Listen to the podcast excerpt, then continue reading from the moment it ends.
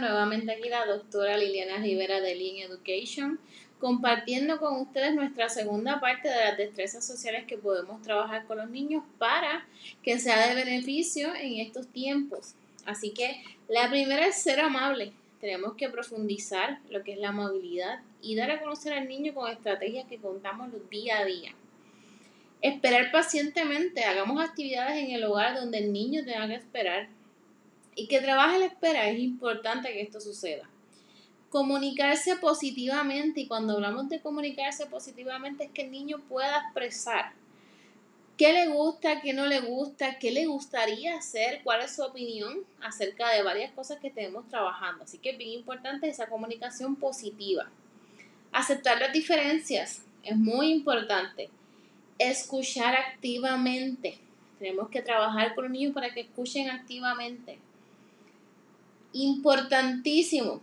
Resolución de conflictos. Vamos a provocar en algunos momentos algún tipo de conflicto menor en el niño para que éste pueda reaccionar y podamos tener un espacio donde podamos dialogar con los niños y explicarles qué acciones puede tomar, hacerlo pensar para que tome esta decisión de qué puede hacer en X conflicto. Así que trabajemos con ello. Y ahí también podemos adentrar a lo que es la seguir instrucciones. Importantísimo.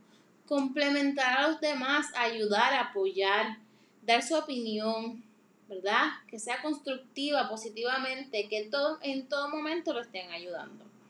Y cuando no esté de acuerdo con algo, enseñarles respeto cuando no estemos de acuerdo con algo y que podamos opinar sobre ello, que el niño pueda opinar por qué no está de acuerdo, que dé su opinión sin sentir miedo, que dé su opinión respetando la opinión del otro.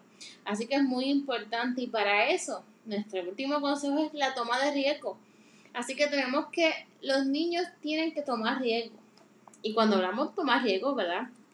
Cuidando eh, esa toma de riesgo en momentos de decisiones, en momentos que necesitamos que este niño se comunique.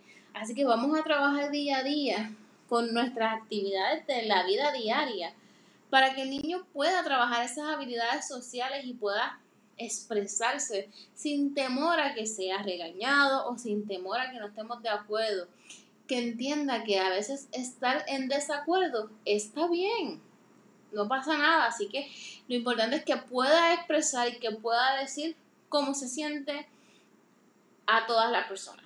Así que estos fueron 10 consejitos, vamos a estar compartiendo 10 más, así que los invito a que estén pendientes en todas nuestras intervenciones, así que para más información pueden estar pendientes de nuestras redes sociales en Lean Education Corp, en Facebook e Instagram. Y para más información también pueden escribirnos a nuestro correo electrónico leaneducationcorp.gmail.com. Hasta la próxima.